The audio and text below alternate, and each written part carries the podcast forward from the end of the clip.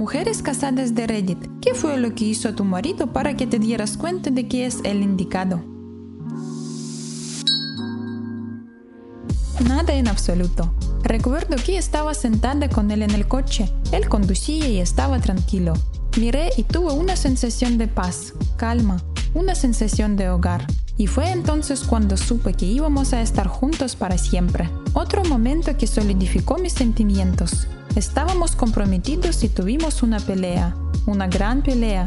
Y salí furiosa. Me subí a mi coche y me fui. Mientras conducía, pensé en las personas o amigos a los que podía ir a contar lo que había pasado y cómo me sentía. Mientras repasaba mi lista, me di cuenta de que la persona con la que más quería hablar era mi mejor amigo, y era la persona a la que acababa de dejar. Llevamos 25 años casados. Nuestra apariencia se ha desvanecido. Nos ponemos de los nervios, pero sigue siendo mi mejor amigo y no puedo imaginarme un mundo sin él a mi lado. A los dos meses de estar saliendo, habíamos llegado al punto de visitar los apartamentos del otro al azar. Él viene a visitar, pero por desgracia, yo estaba atascada en el inodoro con una infección del tracto urinario. Sinceramente, me sentía como si tuviera que orinar todo el día y no podía salir del baño. Le expliqué avergonzada a través de la puerta del baño y me dijo, no hay problema, espera un momento.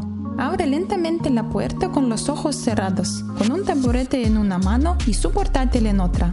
Pone el portátil en el lavabo frente a mí y el taburete en mi ducha, que estaba dividida del inodoro por un armario, de modo que ambos podíamos ver el portátil, pero no el otro. Luego se sentó y vimos juntos Happy Feet mientras yo estaba en el baño todo el tiempo. Casi lloré. Fue amable con un vagabundo. Sabía su nombre y el hombre sabía el suyo. La semana que viene cumpliremos 20 años de casados. El viernes por la noche, cuando volvíamos a casa después de cenar y esperábamos en un semáforo en rojo, un indigente que frecuentaba el cruce hizo un pequeño baile y nos hizo el signo de la paz. Mi marido bajó la ventanilla y le tendió su caja para llevar.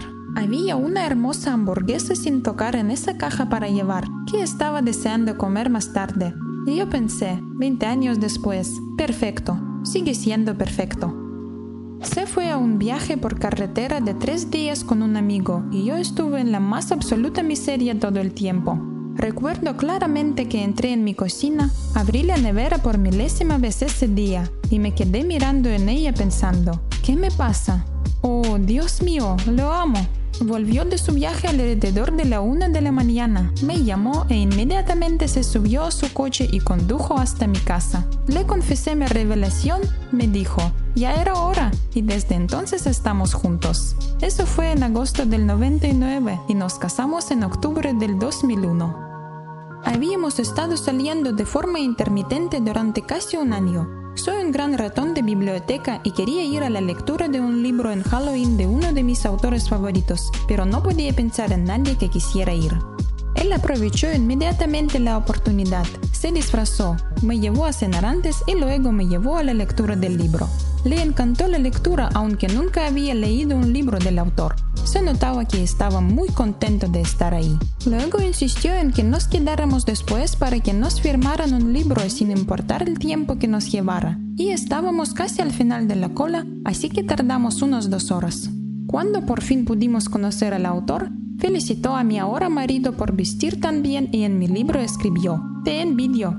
Por cierto, es gay. Llevamos cinco años juntos, dos de ellos casados y tenemos un bebé en camino. Nos gusta bromear diciendo que fue su aprobación lo que selló el trato, pero toda la noche me hizo darme cuenta de lo excepcionalmente considerado que era y de lo feliz que era solo por estar conmigo. Fue entonces cuando supe lo afortunada que era por tenerle y no le dejé marchar.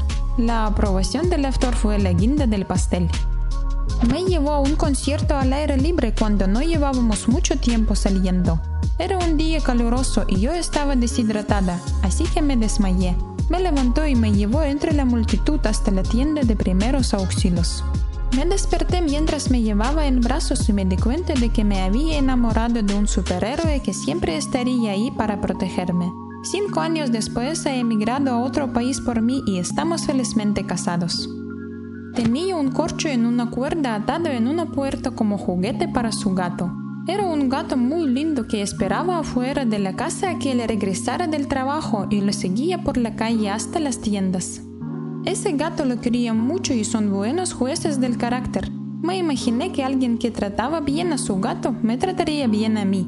Veinte años más tarde y con el gato número 3 me han dado la razón todos los días. Además, se besuqueó como un rey en nuestra primera cita. La primera vez que conoció a mi familia, estábamos en una casa del lago.